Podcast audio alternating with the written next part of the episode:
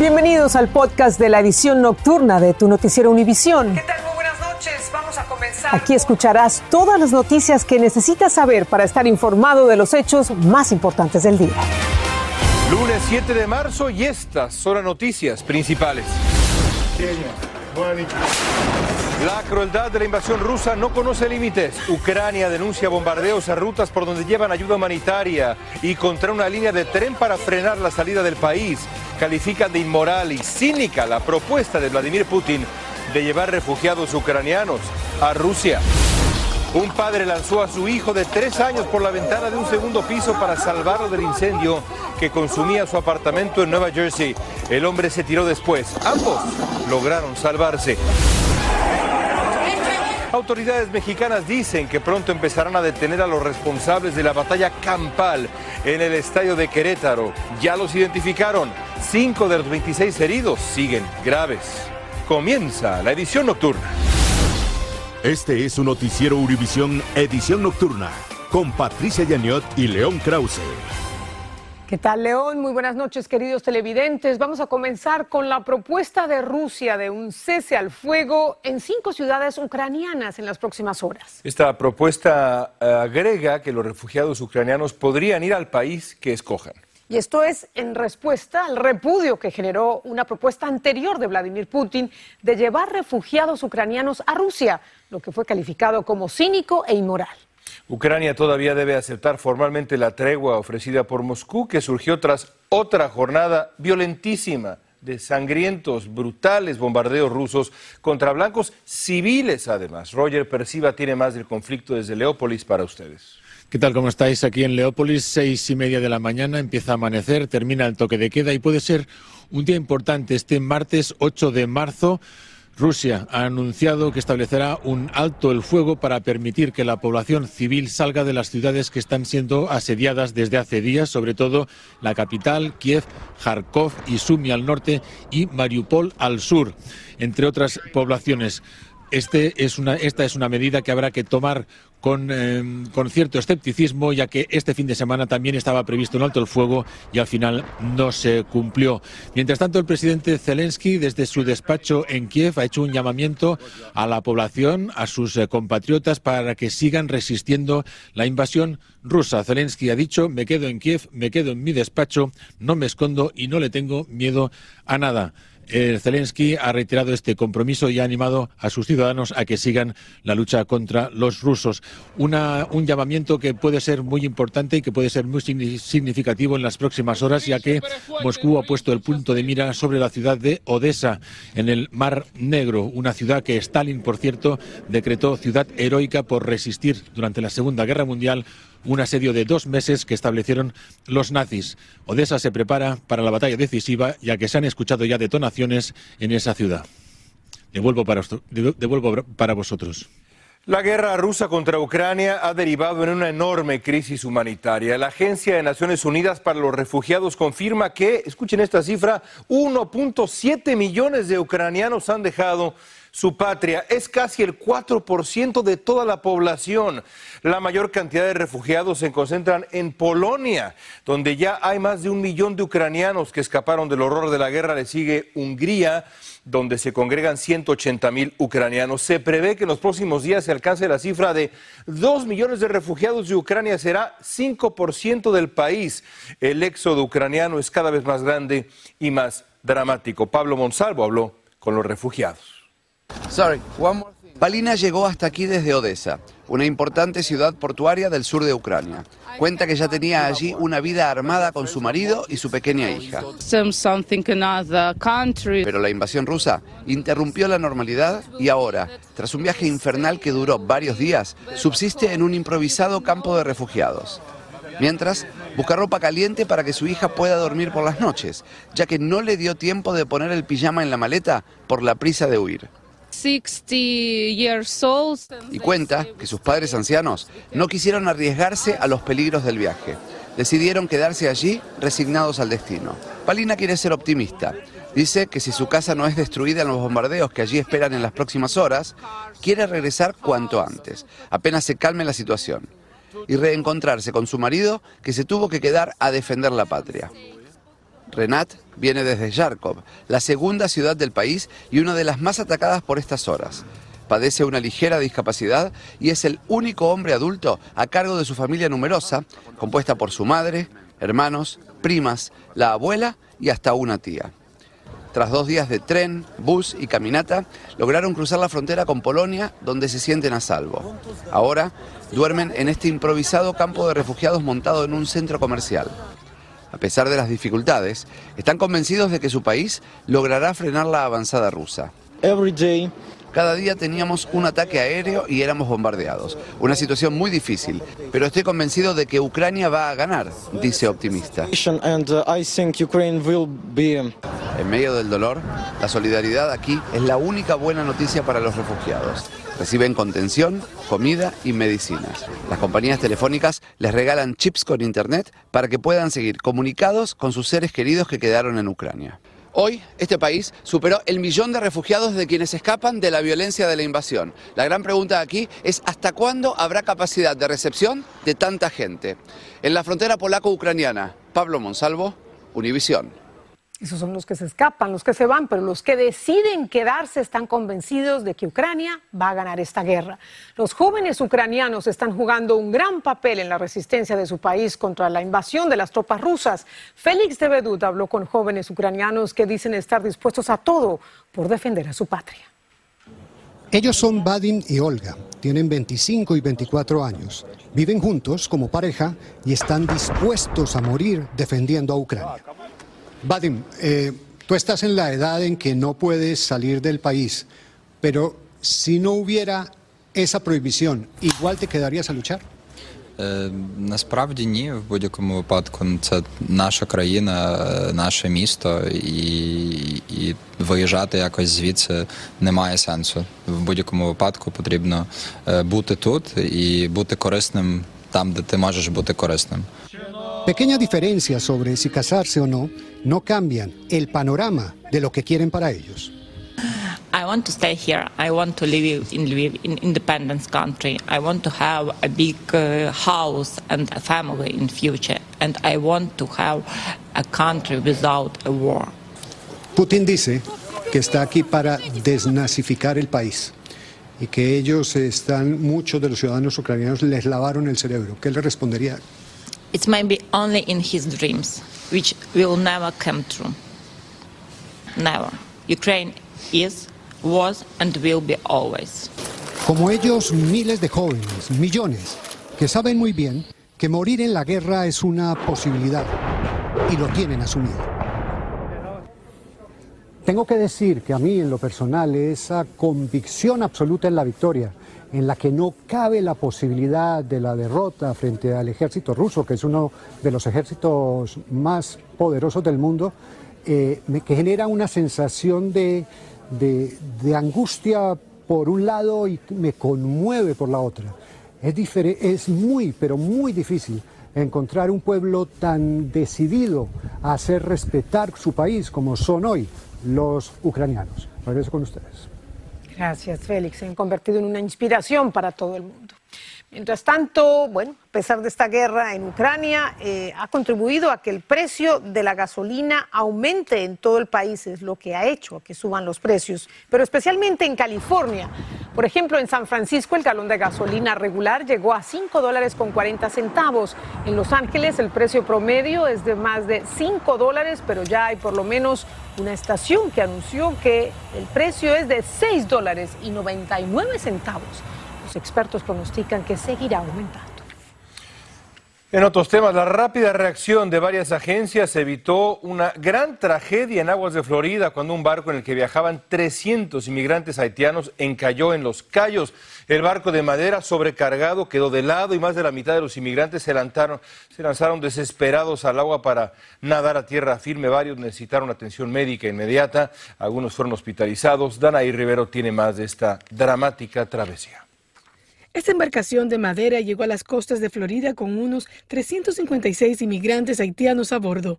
Una persona reportó a las autoridades la embarcación casi virándose y desbordada de niños, mujeres y hombres en Key Largo, uno de los cayos de Florida. Rápidamente la Guardia Costera llegó en lanchas para socorrer a las personas. En este otro video se ve a los equipos de rescate asistiendo a cada una de las personas para luego transportarlas a tierra. Un espectador logró captar la embarcación con migrantes y también muchos que se habían lanzado al mar. Algunos nadaban desesperadamente hacia la orilla. Expertos legales hablan de lo que podría ser el futuro de estos migrantes.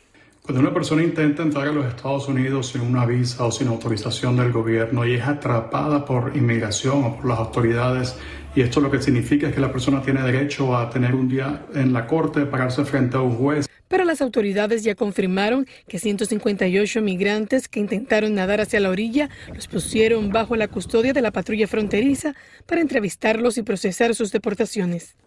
El resto de los inmigrantes permanecen con la Guardia Costera. Tres de ellos fueron trasladados a un hospital, pero están en condición estable. Ahora las autoridades investigan este incidente como una posible operación de contrabando. Eso es todo de mi parte. Regreso al estudio. Gracias, Danay. En otros temas, el Servicio de Ciudadanía e Inmigración anunció que va a considerar la acción diferida con autorización de empleo para algunos inmigrantes. Son aquellos que tienen un formulario I-360 aprobado, son personas viudas o son parte de una clasificación de inmigrante especial, entre otras categorías. La acción diferida es la medida que pospone por cierto tiempo el proceso de deportación, una condición que no significa obtener el estatus legal. Un padre vivió un drama al lanzar a su hijo de tres años por la ventana de su apartamento que se estaba incendiando en Nueva Jersey. El humo y el fuego que consumía en la vivienda no le dejó otra opción que tirarse por la ventana después de poner a salvo al niño. Fabiola Galindo tiene las imágenes y la historia para ustedes. Primero cae un niño en los brazos de policías que llegaron a la escena de un incendio en Nueva Jersey. Segundos después, los agentes piden al padre que arrojó a su pequeño por la ventana que confíe en ellos y que también se tire para ponerse a salvo. Las dramáticas imágenes relatan el angustioso salto desde un segundo piso para escapar de las llamas que incendiaban un apartamento. Para esta madre, la rápida reacción del padre fue crucial. Pienso que en este caso el papá lo que fue es reaccionar, pero de pronto no lo analizó tanto porque pudo haber sido catastrófico haber lanzado a su bebé y que los bomberos no lo hubieran alcanzado a, a, recoger. Tanto el padre como su pequeño de tres años lograron salvarse y están fuera de peligro. Para muchos la actitud del padre fue heroica. Es normal, tendría que hacerlo. La causa principal de este incendio continúa bajo investigación. Mientras tanto, de acuerdo con la Cruz Roja, unas 50 personas resultaron damnificadas y tuvieron que ser evacuadas de sus viviendas. Más de un apartamento quedó inhabitable, pero lo más valioso, que es la vida, logró salvarse. En Nueva Jersey, Fabiola Galindo, Univisión. Ahora vamos a México, donde las autoridades evalúan las sanciones que impondrán a los responsables del brutal enfrentamiento entre hinchas de los Gallos Blancos y Atlas en el estadio de Querétaro. Anticiparon que pronto habrá detenciones. Mientras tanto, la Federación de Fútbol dijo que se tomarán acciones inmediatas para proteger a la afición y a los jugadores. Alejandro Madrigal tiene lo último de esta violenta trifulca. ayudar. Las muestras de apoyo para los lesionados del partido llegaron al hospital en donde aún permanecen dos jóvenes, uno en estado delicado y otro grave. Jorge Sánchez estuvo en ese salvaje partido, trajo agua y los mejores deseos para una pronta alta médica. Está muy cañón. Es un deporte que se debe vivir con pasión, obviamente, tus colores, pero no, eso ya no, ya no es fútbol. Las agresiones se dieron a toda persona que vestía la playera rojinegra, pese a ello. Jorge hoy la porta con orgullo en una ciudad donde los trataron mal. Tuve que salir sin mi playera por, pues, por mi seguridad, igual mi novia. A 48 horas de la agresión no hay ningún detenido y la mayoría de los lesionados han sido dados de alta y dos más trasladados a Jalisco en helicóptero para continuar su atención en espera de dar con los responsables de esta barbarie. Tengo uno que su problema sí no está muy grave, es el que tiene un, un tatuaje del Atlas en el pecho y es el que está muy grave. Su mamá ya salió a decir y a pedir que por favor no digan que su hijo está muerto porque está luchando por su vida. El gobierno reconoció fallas durante la organización del partido, entre ellas dejar una empresa privada a cargo de la seguridad y que solo contrató a 100 personas pese a que el partido era de alto riesgo y con la presencia de más de 20 mil aficionados. Los jugadores del Atlas condenaron la violencia y expresaron su solidaridad a los afectados. Porque queremos un fútbol sin violencia y en paz. El gobierno del estado busca a 30 presuntos responsables de las agresiones e investiga una posible infiltración de delincuentes entre las barras de aficionados. En Querétaro, México, Alejandro Madrigal, Univisión. Y regresamos a Estados Unidos. Texas está eliminando la obligación de que los alumnos y profesores de escuelas públicas usen mascarillas sanitarias para protegerse del COVID-19. Lo decidió en momentos en que Estados Unidos se acerca al millón de muertes por la pandemia y el mundo supera los 6 millones de fallecidos por la enfermedad. Desde Texas, Marlene Guzmán nos explica por qué no todos allá están de acuerdo con esta medida. A dos años de los primeros contagios de COVID-19 en Estados Unidos, usar el cubrebocas en las escuelas ahora quedará a discreción de los padres y estudiantes en los principales distritos escolares de Texas, donde han optado por relajar sus protocolos de seguridad modificando esta práctica. Por la razón que ya lo hicimos opcional y lo estamos nomás recomendando es porque las cifras indican que el número de casos positivos se ha disminuido. Así como Brownsville en Austin, a partir de este lunes, ya no es un requisito portar el cubrebocas. Estos distritos se unen a Houston, el más grande de Texas, y Dallas, que comenzaron la semana pasada, ciudades donde la tasa de positividad ha disminuido por debajo del 5%. Hospitalizaciones han disminuido. La flexibilidad de esta norma ha generado opiniones divididas entre padres de familia. Les decimos a esos padres, pues su, su niño, su niña todavía puede usar la máscara, no, no se la tiene que quitar. Hay quienes aplauden esta decisión, pues dicen esta medida ha afectado el desarrollo académico y emocional de los alumnos. Van a la escuela con más gusto porque pueden ver a sus amigos sonreír y como que les hace el día muchísimo más agradable que estar todos encubiertos con las cubrebocas. En Hidalgo, un condado de menor población en el sur de Texas, el nivel de amenaza por el COVID-19 aún es alto y por lo tanto distritos escolares de esta región todavía deben de continuar con el uso del cubrebocas obligatorio, así como Edinburgh. Realmente cada familia tiene que ver si tienes un paciente o familiares que tienen problemas crónicos, tal vez no sea conveniente el dejar de utilizar la mascarilla. En McAllen, Texas, Marlene Guzmán, Univisión. Y en Florida, los bomberos continúan luchando contra tres incendios forestales que han quemado más de 12 mil acres en el llamado Panhandle. El mayor fuego arde en el condado Bay y solo está contenido en un 10%. Hay órdenes de evacuación para unas 600 viviendas y el gobernador Ron DeSantis declaró el estado de emergencia en los condados de Bay, Cohom y Gulf. Mientras tanto, ingenieros del Servicio Meteorológico investigan por qué las alertas de tornado en Iowa tardaron en activarse. La demora habría impedido a muchas personas refugiarse y prepararse con tiempo frente a los potentes torbellinos que azotaron el centro del estado, causando la muerte de siete personas, cuatro de ellas, por desgracia, de la misma familia. Uno de los tornados recorrió un área de 70 millas a una velocidad de casi 170 millas por hora y arrasó, como vemos ahí, con todo a su paso. Vamos a la pausa. Al volver una explosión en una fábrica clandestina de químicos estremece a la capital de Perú y destruye una veintena de casas. Y el gobernante cubano Miguel Díaz Canel dice que Cuba se opone al uso de la fuerza contra cualquier Estado, pero llamó a atender los reclamos rusos. Volvemos. Estás escuchando el podcast de tu noticiero Univisión. Gracias por escuchar. En Lima, dos personas resultaron heridas por una explosión en una fábrica clandestina de productos químicos. En la planta se almacenaban unos 200 cilindros de diluyente de pintura. La potente detonación causó un incendio que se propagó rápidamente, ocasionando daños a unas 20 viviendas aledañas. El gobernante cubano Miguel Díaz Canel afirmó que Cuba defiende la paz y se opone al uso de la fuerza contra cualquier Estado, pero dijo que el conflicto pudo evitarse si se hubieran atendido, dice él, los reclamos de Rusia ante lo que calificó como el cerco militar ofensivo de la OTAN, que ha llevado a Rusia, eso dice él, a una situación límite. Fiscales de varios estados investigan a TikTok para determinar si tiene un impacto negativo en los niños. Ya volvemos. Estás escuchando el podcast de tu noticiero Univisión. Gracias por escuchar.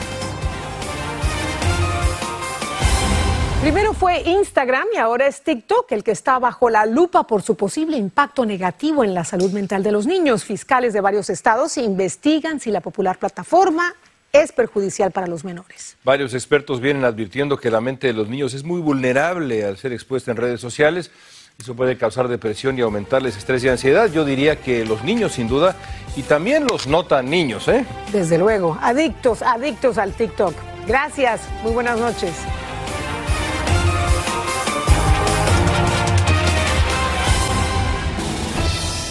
Así termina el episodio de hoy de Tu Noticiero Univisión. Gracias por escucharnos.